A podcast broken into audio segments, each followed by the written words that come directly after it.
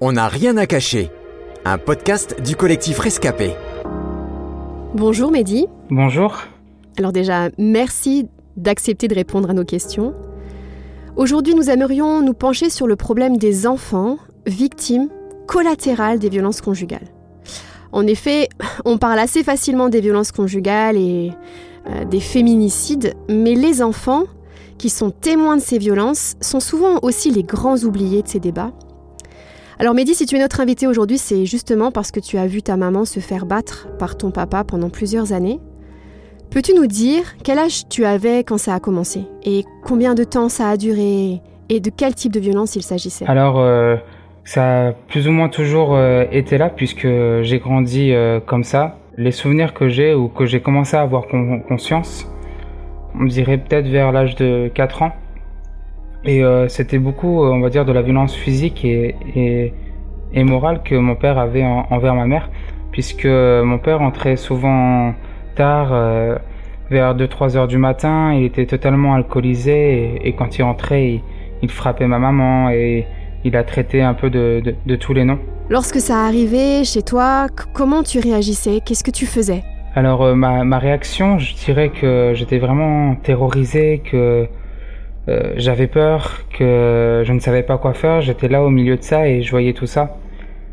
Ce que je faisais souvent, bah, je, bah, je me mettais à pleurer et puis je partais dans ma chambre et je me cachais.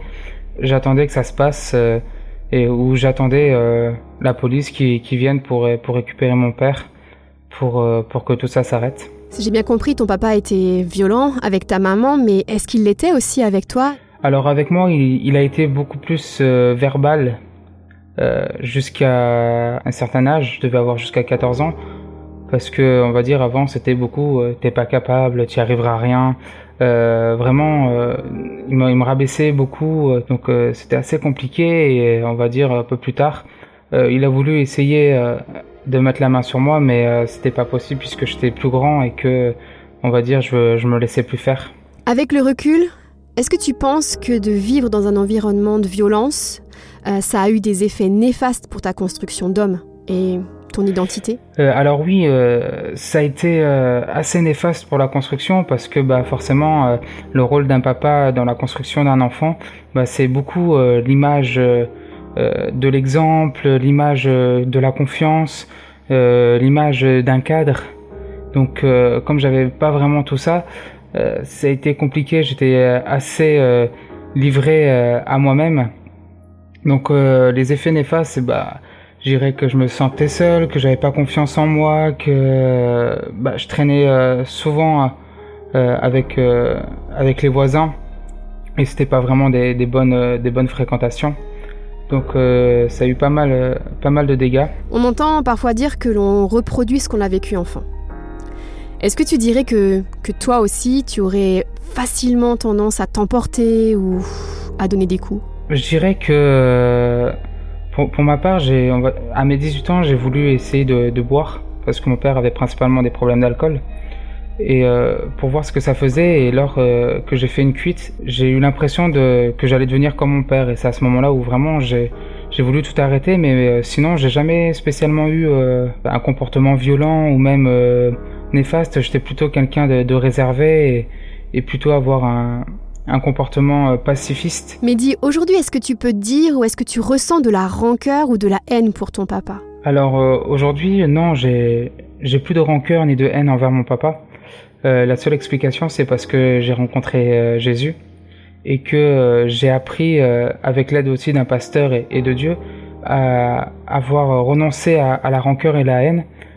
Pas une question d'accepter ce qui, m'était arrivé, puisque c'est pas quelque chose de normal, mais plutôt à, libérer mon cœur pour pouvoir me construire. Parce que à, tout garder euh, en soi euh, par rapport au passé, bah, ça empêche d'avancer. Et puis souvent, euh, quand il m'arrivait quelque chose ou que j'arrivais pas à faire quelque chose, bah, je mettais toujours la faute sur ce qui m'est arrivé au lieu de, de me dire bah ok ça s'est passé et, euh, et j'avance. Donc euh, vraiment avec l'aide d'un pasteur et, et de Dieu, bah, j'ai appris à, libérer mon cœur et à me dire voilà le ça s'est passé et euh, bah, je pardonne.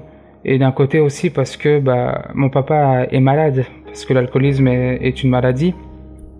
Donc euh, je connais pas tous les aboutissants pourquoi il était comme ça, mais voilà, je me suis dit euh, mon père souffrait et euh, il y a, y a peut-être des raisons à tout ça et, et que moi-même je ne suis pas parfait et que bah même si j'ai vécu des choses comme ça, ça me donne pas me dire une excuse pour agir n'importe comment. Comment as-tu fait pour te reconstruire après tout ça? Alors euh, pour me reconstruire, on va dire que je suis encore en chantier hein, parce que euh, j'ai grandi 21 ans euh, avant de rencontrer Dieu et euh, on va dire que j'étais totalement détruit et euh, vraiment en ayant fait cette rencontre avec Jésus, j'ai pu découvrir que j'avais de la valeur, que tout ce que j'ai pu euh, entendre euh, en étant plus jeune, bah que c'était simplement des mensonges et que euh, avec Dieu, bah, j'avais quelqu'un qui m'aimait et au-delà de, tout ce que je pouvais m'imaginer, avec les personnes qui m'entourent maintenant et puis euh, vraiment avec des, proches, des, même des conseillers qui m'aident à, me construire et à, on va dire plutôt à me reconstruire et, à grandir et puis euh, à repartir à zéro. Pour finir, on aime donner des conseils à celles et ceux qui nous écoutent. Alors si tu devais leur donner un conseil, ceux qui sont aujourd'hui victimes de violences ou, qui l'ont été, quel serait ton message aujourd'hui? Le conseil que je pourrais donner, c'est vraiment de, pouvoir en parler.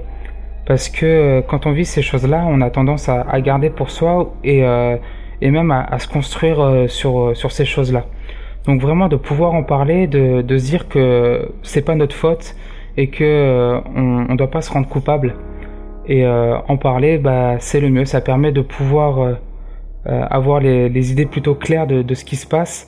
Et euh, si j'avais un dernier truc, c'est bah, de pouvoir euh, remettre ça tout à, à Dieu, parce que c'est vraiment la chose qui, qui peut sauver et qui d'ailleurs m'a sauvé. Merci beaucoup Mehdi. À bientôt.